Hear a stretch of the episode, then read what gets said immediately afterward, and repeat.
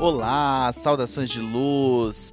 Nesse episódio eu vou dar diversas dicas importantes de como você pode se proteger energeticamente no seu dia a dia, principalmente em banhos, incensos e palavras de poder.